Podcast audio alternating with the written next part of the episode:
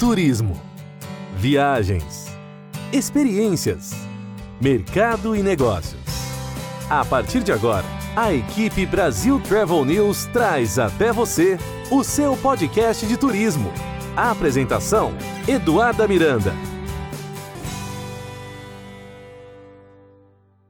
Olá, está no ar mais um episódio do seu podcast de turismo, onde toda semana você encontra as principais notícias sobre o mundo das viagens, história, cultura, empreendedorismo, lifestyle e muito mais.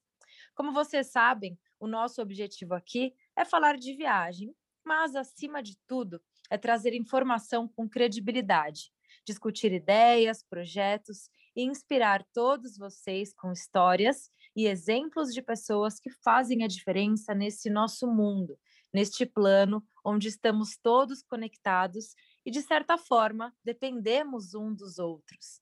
Portanto, no episódio de hoje, dia em que celebramos o Dia Internacional da Mulher, vamos falar sobre educação e turismo, temas que se complementam, e a importância da mulher nesses setores.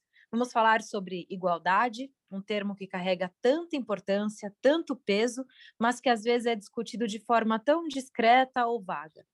A nossa convidada, ela é palestrante e fundadora da consultoria Usoma Diversidade, Educação e Cultura, especializada em implementar políticas de equidade em empresas. Ela acumula mais de 27 anos atuando na área da educação pública também é líder dos comitês de educação e de igualdade racial do Grupo Mulheres do Brasil e coautora do livro Mulheres que Empreendem e Transformam. A professora também recebeu o prêmio Mulher Negra Latina Americana Caribenha em 2018 e, recentemente, também recebeu o prêmio Mulheres Transformadoras na categoria Educadora do Ano. Pois é, gente, este é pouco do currículo de uma única pessoa e eu estou falando de Eliane Leite. Eliane, seja bem-vinda ao seu podcast de turismo. Olá, um prazer estar com vocês. Muito obrigada aí pelo convite, de poder, de poder contribuir e conversar com vocês. Né? Espero que, que seja um, uma conversa gostosa, que a gente possa trocar e aprender muito.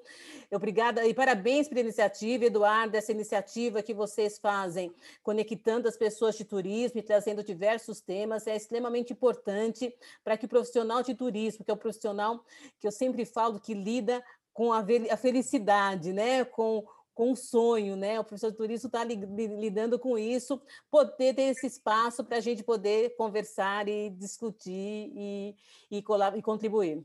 Perfeito. A gente acaba, sim, trazendo diferentes temas para um podcast que é de turismo, porque, como você muito bem colocou, turismo é sonho, e sonho envolve tanta coisa.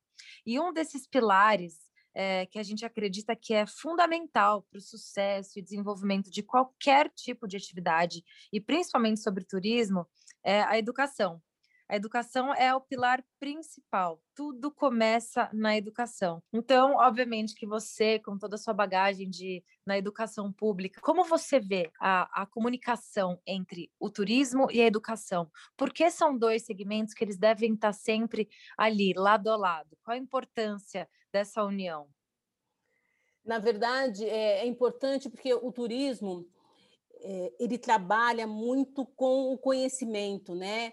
Quando você está nessa área, você precisa conhecer profundamente é, os lugares, os saberes, as raízes, o que que aquele lugar, o que que formou e o que que ele construiu aquela região e aquele lugar. E a educação colabora com isso também. Ela contribui na construção desses saberes, ela contribui no sentido de você é, adquirir esse conhecimento para poder compartilhar com o outro, para poder colaborar com a formação é, das outras pessoas, né? Então, acho que tem muito a ver, né? Acho que quem está na área de turismo precisa saber e precisa ir além de, de, um pouco mais, né? Ele precisa pesquisar, né? Ele precisa conhecer e conhecer diversas áreas. Ele precisa conhecer matemática, ele precisa conhecer geografia, ele precisa conhecer ciências, culinária, arte, cultura.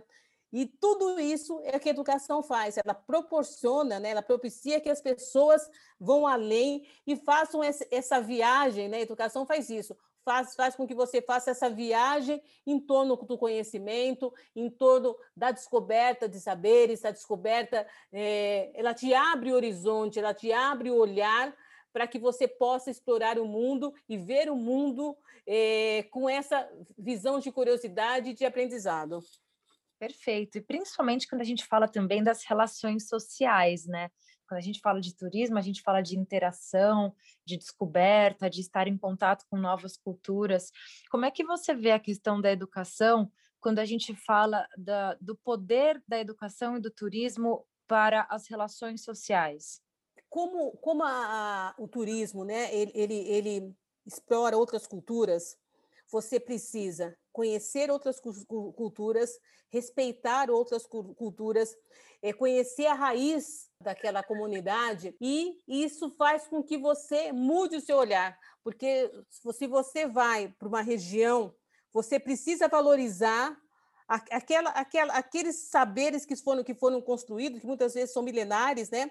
E você precisa valorizar. Então, faz com que você respeite cada diferença que, aquele, que aquela região, que aquele lugar, que aquelas pessoas trazem, que respeite essa, essa ancestralidade que aquele lugar traz, que respeite a cultura que aquele lugar traz. Então, o turismo, ele, ele trabalha muito com isso, né? Ele, ele, ele precisa, você só pode estar nessa área se você for uma pessoa que sabe respeitar e entender que as pessoas são diferentes, os lugares são construídos e são é, formados de maneiras diferentes, as relações pessoais, as relações culturais são, são construídas de maneiras diferentes, e essa diferença que traz a riqueza do turismo. Né? Quando a gente vai viaja e vai conhecer os lugares, é isso que a gente quer ver. A gente quer ver o que tem de mais peculiar naquela região, o que tem de mais especial. Uma pessoa, é, um morador antigo que faz uma determinada é, culinária, que trabalha com cerâmica, ou uma plantação que desenvolva é, um, um artesanato que é milenar, que veio do, dos seus ancestrais, que veio da, de outra geração. Então, isso faz com que você, que o respeito pelo outro seja fundamental. Perfeito. Então, o turismo, quando ele realmente assume esse caráter educacional, ele colabora para o desenvolvimento de cidades, para o desenvolvimento de bairros, para o desenvolvimento de novos negócios, quando a gente traz, de repente, um pouco do, do empreendedorismo para dentro desses dois temas, educação e turismo, a gente vê empreendedores aí é, aproveitando da indústria do turismo, com aquela pitada da educação, da cultura e da história para fazer seus negócios. Então, a gente vê isso no artesanato, a gente vê isso na gastronomia. Como é que você faz essa análise assim nos bastidores? falando um pouco mais para quem é empreendedor, que consegue alinha, aliar a questão da educação e do turismo para movimentar o setor? É, na verdade, a gente sabe muito bem que diversos países aí da Europa usam o turismo como a grande alavanca de crescimento daquela região, porque é, essa cultura que está é, enraizada naquela, naquela região, se, se o, as pessoas souberem, né, e, e não só a cultura, é, também o, a, a, questão da natureza, a, se, se, as pessoas souberem explorar esses lugares, né, e ver aquilo lá como empreendimento, como uma possibilidade de geração de empregos, de geração de, de, de de crescimento, de um crescimento regional, isso é fundamental. Então, é, há, há, lugares na Europa que não existe uma fábrica, que, que, que, o, que, o, lugar é totalmente construído na base do turismo, as pessoas saírem daqui e ir para aquele lugar a conhecer. Isso faz o quê? Que, que, que alavanque o setor hoteleiro, que alavanque a gastronomia, que abram restaurantes, que, que as pessoas vão vão em busca desses lugares e faz aquele, aquele, aquele lugar passe, passe a ter um crescimento. E além do mais que eu acho extremamente importante, que eu acho que, que, que tem muito a ver com a educação, que aquela que as regiões precisam ver o seu potencial turístico, investir nesse potencial turístico e a educação, a escola também contribuir na formação dessas pessoas para que possam ser guias naquela região, né, que as pessoas aprendam ali um idioma, porque o, se o turismo é, está aquecido, a gente tem visita de, de muitos estrangeiros, então incentivar com que as pessoas também aprendam um pouco é, outros idiomas para poder receber esse visitante, poder falar da sua região. A, a, a, escola ali naquele lugar, a educação naquele lugar é fundamental para que você conheça a geografia do, do, do lugar, a história do lugar, conheça a geologia do lugar. Né? Olha, são várias, várias questões que o turismo pode fazer pequenas cidades, pequenos lugares se desenvolverem né? E dar emprego, gerar emprego, gerar renda, eh, gerar visibilidade para aquela localidade. Perfeito, isso é magnífico, porque é assim que as pessoas conseguem realmente fazer uma análise é, do quanto são dois segmentos que dependem demais um do outro. E são dois segmentos também que sofreram muito nesse último ano. Hoje, né, que eu parei para analisar, uau, um ano que essa pandemia chegou no mundo para realmente abalar as estruturas, trazer tanta tristeza e tantas transformações. O, o, segmento do turismo está passando por transformações diárias, uma mudança é, radical quando a gente fala de hotel, de parques temáticos, da aviação e a educação também. O Brasil, por exemplo, foi um dos, está entre os países que ficou mais tempo sem aulas. É, qual é a sua análise é, né, né, dessa pandemia, Eliane? Como é que a gente fala muito sobre o turismo aqui, mas no segmento da educação, é de que forma a, a pandemia realmente está abalando essa geração que ficou né, em casa, com os pais, no home office? É, com, conta um pouco no lado da educação sobre a sua análise do, do, sobre o impacto da pandemia. É, realmente a gente está completando aí dia 19 a escola, por exemplo, nós paramos dia 19 de março, foi o último dia que nós entramos na, é, que nós estávamos na escola em 2020 e só retornamos né, um, agora em 2021 para fazer um acolhimento, né? A gente percebe que a, a, a escola também ela, ela é responsável pelas conexões e pelas relações interpessoais, né? Não é só o conhecimento, né? Então a gente teve aí muitos jovens que ficaram é, deprimidos né, por estarem longe da escola. Nós tivemos famílias que tiveram que se adaptar com, com, com, com seus jovens, suas crianças dentro da escola. E também nós tivemos um problema mais grave ainda de ter muitas, muitas pessoas, muitos jovens, muitas crianças que não tiveram sequer qualquer acesso à educação em 2020, porque a gente no Brasil a gente, a gente vive um problema sério de conexão, de, de conectividade. Esses jovens não tinham acesso à internet, nenhum acesso à internet, a localidades que nem têm internet. É, faltou se explorar um pouco canais como rádio e televisão como meio de, de, de, de, informação e de transmissão de conteúdo. Algumas cidades souberam explorar bem, outras não souberam explorar, e esses jovens né, ficaram fora da escola, ficaram sem nenhum acesso ao conhecimento, sem nenhum acesso à aprendizagem. Eu acho que isso é, vai causar para o país um, um, um, dano enorme. A gente vai ter que, que, assim que a gente voltar né, que esse processo de pandemia acabar e a gente torce que isso acabe, que todos sejam vacinados para a gente poder voltar à convivência, acho que voltar ao normal como era antes, né? Pessoal antigamente estava romantizando com o novo normal, né? Hoje em dia, não é? Hoje em dia nem ninguém nunca mais falou outra palavra novo normal. Lá no começo, em abril, maio, o novo normal, o novo normal, e as pessoas romantizando esse é o novo normal. Depois de quatro, cinco, seis meses, não tinha mais novo normal nenhum. A gente tem sim que olhar um país que, que é extremamente desigual, e que, como isso trouxe consequências muito grandes, a gente vai precisar recuperar esse jovem que ficou fora da escola. Não é só recuperar, fazer com que muitos desses jovens voltem para a escola, porque o único meio da gente mudar a realidade do país é através da educação. Então, a gente vai, vai precisar trazer esses jovens, colaborar com a formação desses jovens, tirar essas lacunas que não foram aprendidas no, no, no ano de 2020, né? não, tem, não, não tem como você, eu não aprendi isso, não, mas a gente tem como trabalhar esse conhecimento de uma outra forma para que essas lacunas sejam menores e que a gente é, permita que esse jovem, né? Eu sempre falo, educação como turismo é o lugar que a gente que, que, o jovem pode sonhar. Ele pode sonhar em ser um médico, ele pode ser, sonhar em ser um advogado, ele pode sonhar em ser um presidente da República, ele pode sonhar o que ele quiser.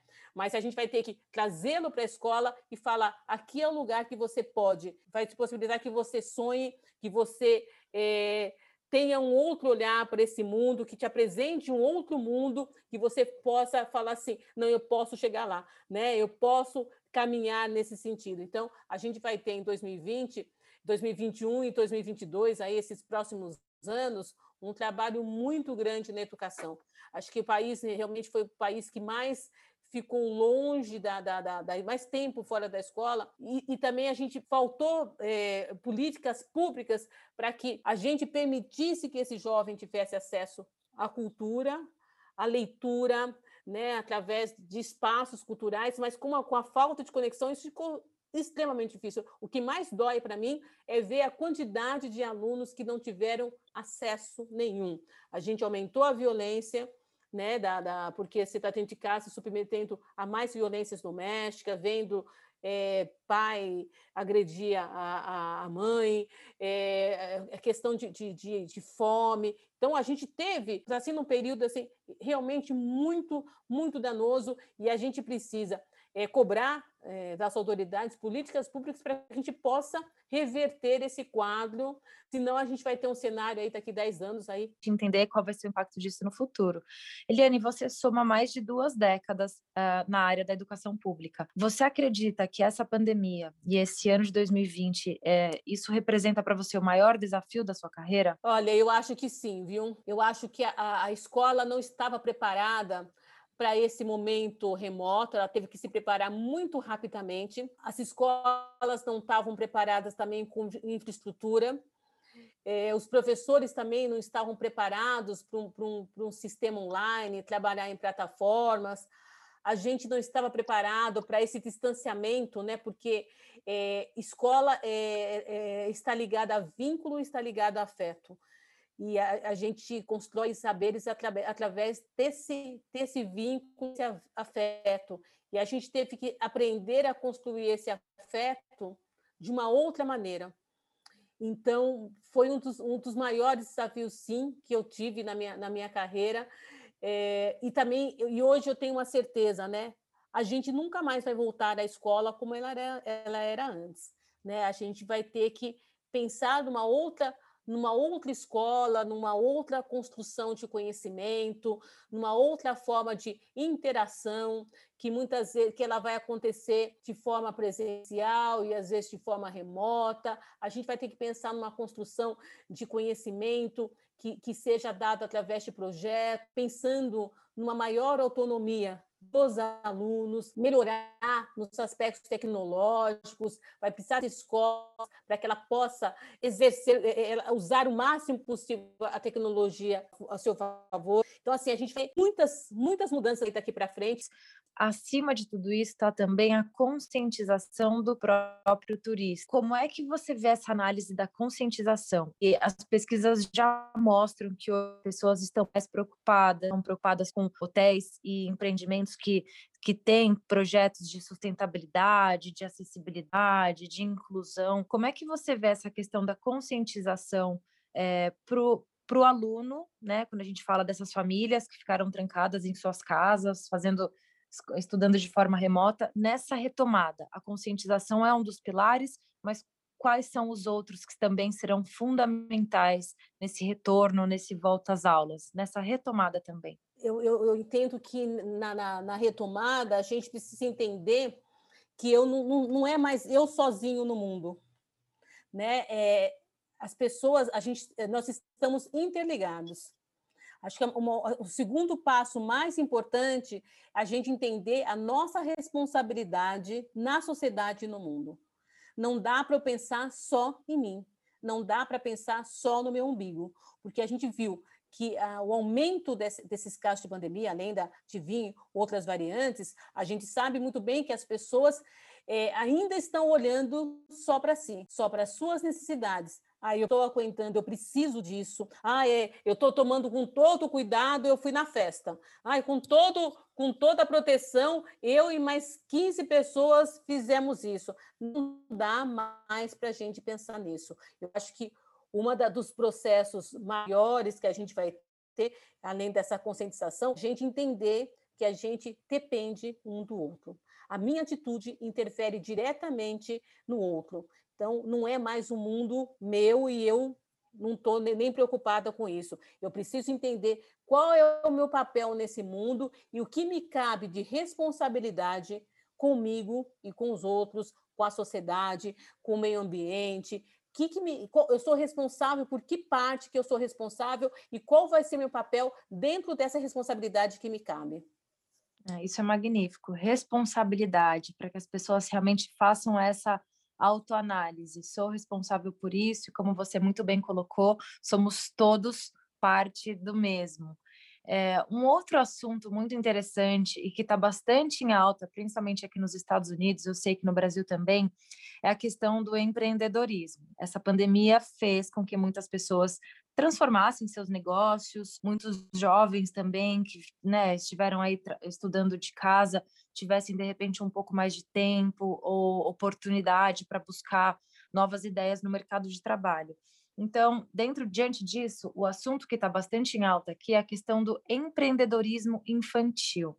Qual é a sua análise? Você acha que essa questão do empreendedorismo, finanças, inteligência emocional, investimento, isso é algo que deve sim estar na grade curricular? A partir de que idade? Qual é a importância disso? É, eu acho que a gente precisa ter isso. Currículos das escolas, as escolas estão colocando no, no currículo questão de empreendedorismo, porque quando a gente fala empreender, a gente fala da atitude empreendedora. O empreender é você ter uma atitude do fazer, seja você como, como um colaborador de uma empresa e você como seu próprio negócio. O que a gente precisa tomar o cuidado que nem sempre empreender, e o que está acontecendo agora, é você abrir um negócio. Então, as pessoas abrem o negócio hoje e fecham amanhã, porque também para isso precisa de atitudes empreendedoras para você poder administrar qualquer negócio. É, a gente precisa tomar o cuidado, isso é, é importante, de não romantizar o empreendedorismo que está disfarçado no desemprego.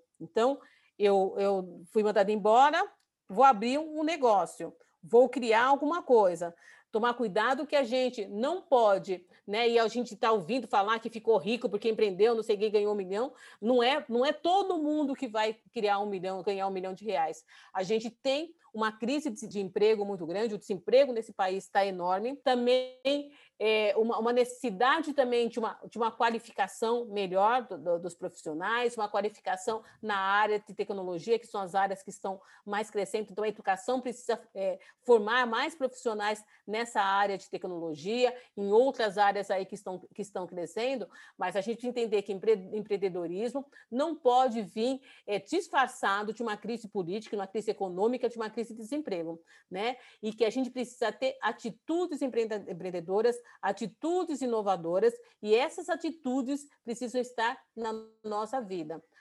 Ótimo que quem, quem abriu o negócio, ótimo quem está tendo sucesso no, no negócio, mas também precisa entender que a gente também está vendo quantas coisas estão abrindo e fechando, né? Você precisa tomar cuidado para você não investir o dinheiro que você recebeu de uma indenização, né? E colocar no negócio se você não, não desenvolveu essa atitude empreendedora, se você não conhece de finanças, se você não conhece de negócios, se você não sabe fazer um plano de negócio, saber entender o que está ao seu redor, a gente vai ter várias pessoas falindo, né? perdendo pouco que conseguiu é, nessa exploração de, de uma fala que você vai empreender e você vai ficar rico, e isso não é verdade.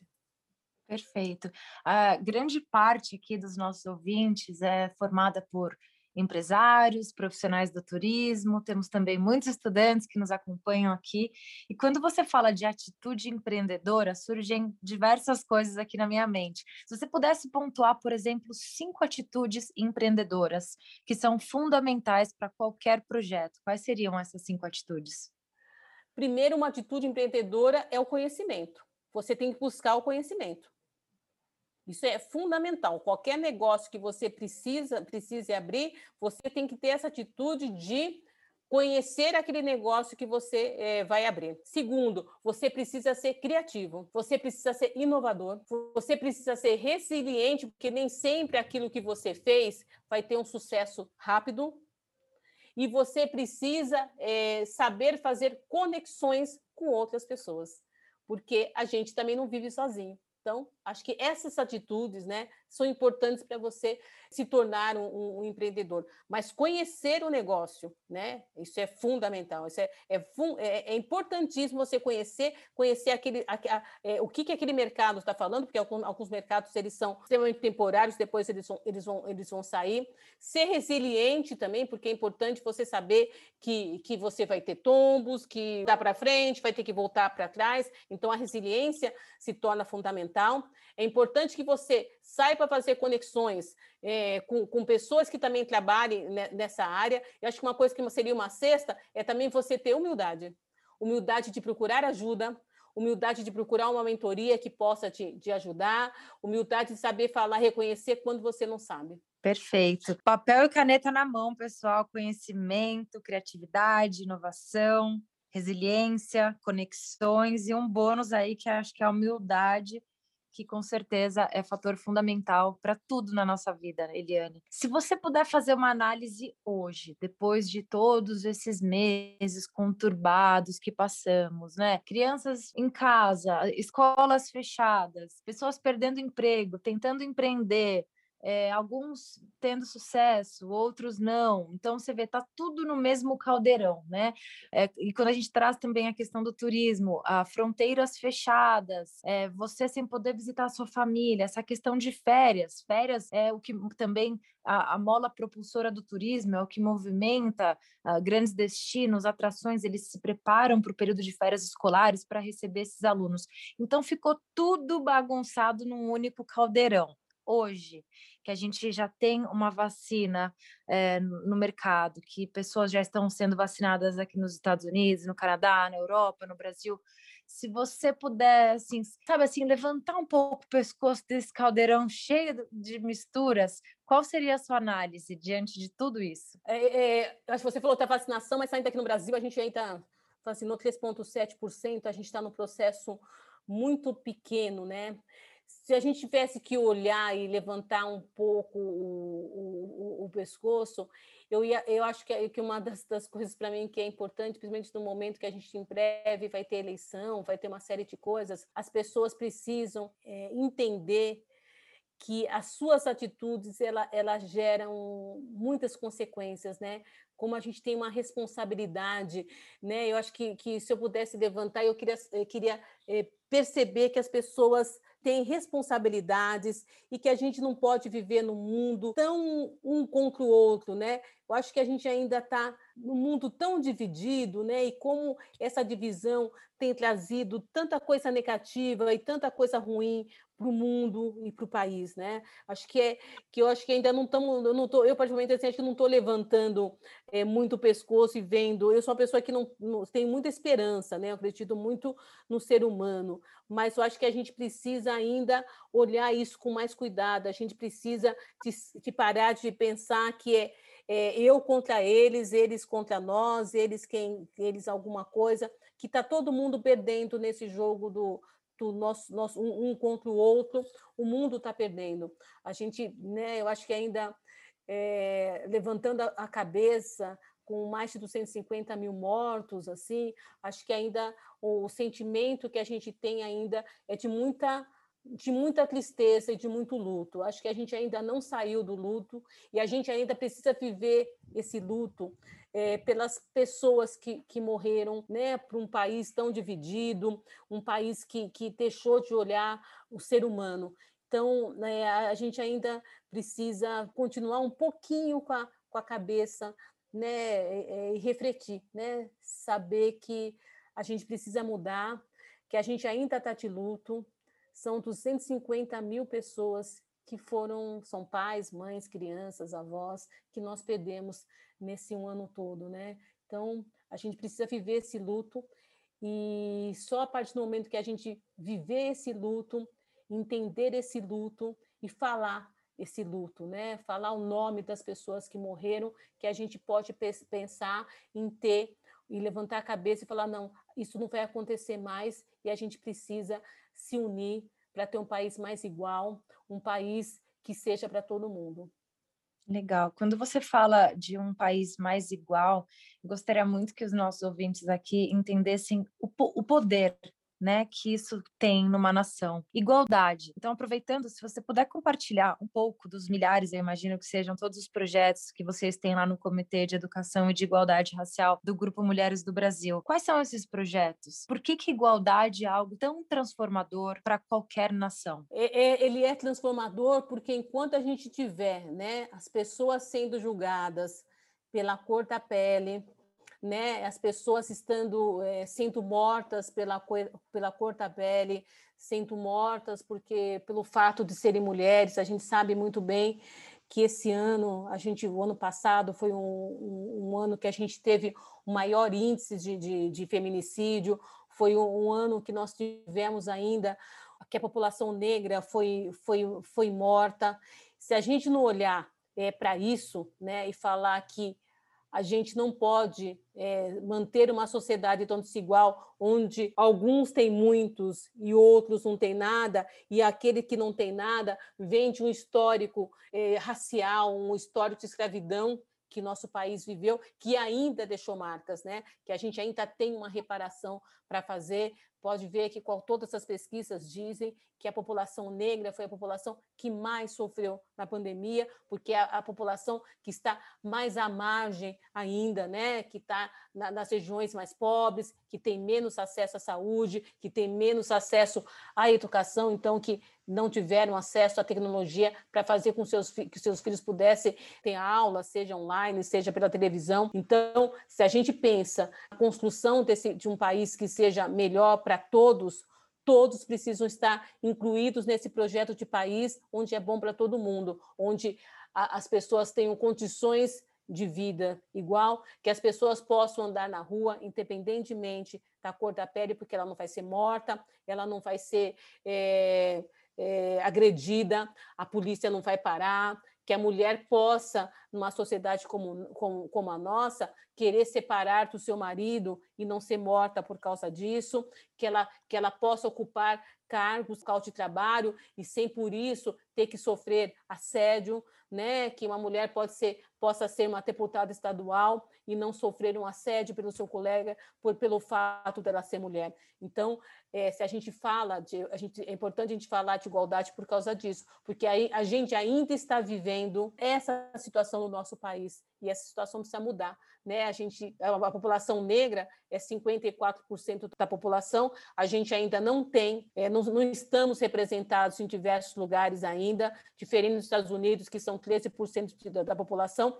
mas a gente sabe muito como a lei dos direitos, dos direitos civis nos Estados Unidos fez com que essa população negra, a população minorizada lá nos Estados Unidos, ocupassem os seus espaços, as empresas têm políticas né, para garantir que isso aconteça, e a gente ainda, com 54% das mulheres da população negra, a gente ainda não, tá, não está em diversos espaços, que é muito fácil da gente fazer, é só fazer um teste de pescoço, olhar nos restaurantes, é olhar nas escolas particulares, olhar aí lá no Sírio, quem está lá no Sírio, internado e tendo as melhores condições de, de atendimento nesse momento de pandemia, olhar em diversos lugares e ver onde está essa população negra, né? Ver onde está tá, tá no presídio, está ainda num lugar é, marginalizado e onde também estão as mulheres, né? Os negros também não estão em cargos de liderança, não são CEOs de empresa, não são, não são, não são diretores. E as mulheres a mesma coisa. Nós somos 50% das mulheres e mãe dos outros 50%, né? Porque isso é verdade, a Sônia Hess fala muito sobre isso, né? Nós somos 50% e mãe dos outros 50%, e ainda não estamos sendo representadas nos conselhos de, administração de empresa, não estamos é, ainda ocupando os cargos de direção, não estamos ocupando cargos que sejam importantes aí nos governos, não, não, não somos maioria no Senado, nós temos aí a história aí de da deputada federal, que é xingada constantemente dentro da, da Câmara dos Deputados, né, é, e, e, sendo né, desqualificada por, pelo fato de ser mulher. Por isso, a igualdade é tão importante. Perfeito. É, são perguntas que você é, faz, assim, que você deixa no ar para gente, e que eu fico até arrepiada aqui porque são coisas já, que já deveriam ter sido superadas, mas cada vez que a gente debate esse tema, a gente realmente faz essa análise simples, como você muito bem colocou, uma análise de pescoço. Vai ali dar uma olhada o que está acontecendo naquele hospital. Vai ali chegar aquela empresa, quem que está ali no board, quem são os líderes, quem, tão, quem é que está comandando. Então, eu aproveito e faço esse convite para o nosso ouvinte. Reflitam, analise, analise a sua vizinhança, analise o supermercado que você frequenta, analise uh, o comportamento do seu chefe, do seu líder, analise e faça a sua própria conclusão. É magnífico é, ouvir isso de você, Eliane. Muito obrigada por compartilhar tanto conhecimento, tanta experiência, tanta informação que realmente nos inspira. Ai, muito obrigado pela oportunidade, muito obrigado por poder falar com os ouvintes de vocês.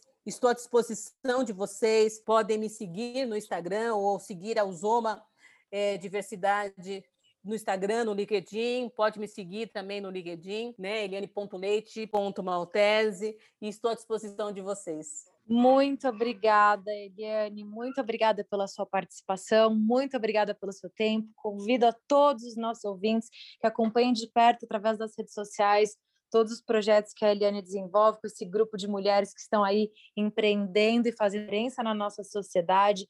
Lembrem-se que todo esse conteúdo também vai para o portal do Brasil Travel News. Lá vocês vão ver a foto da Eliane, que é linda, muita informação, muitos detalhes sobre todos esses projetos. Qualquer dúvida que vocês tenham, escrevam aqui para a gente. Vai ser um prazer esclarecer todas as dúvidas.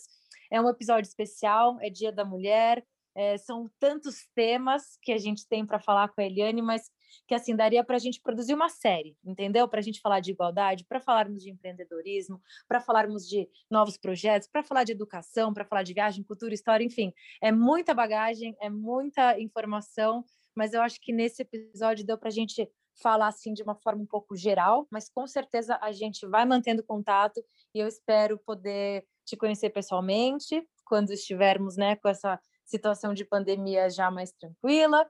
E conte com a gente, Eliane, para compartilharmos aqui com o nosso público todos os seus projetos. Ai, obrigada, obrigada mesmo, obrigada ouvinte, obrigada Eduarda, foi um prazer te conhecer e falar com você. É isso aí, pessoal. Fica por aqui mais um episódio do seu podcast de turismo. Até a semana que vem. Tchau, tchau. A equipe Brasil Travel News trouxe até você o seu podcast de turismo. Apresentação: Eduarda Miranda.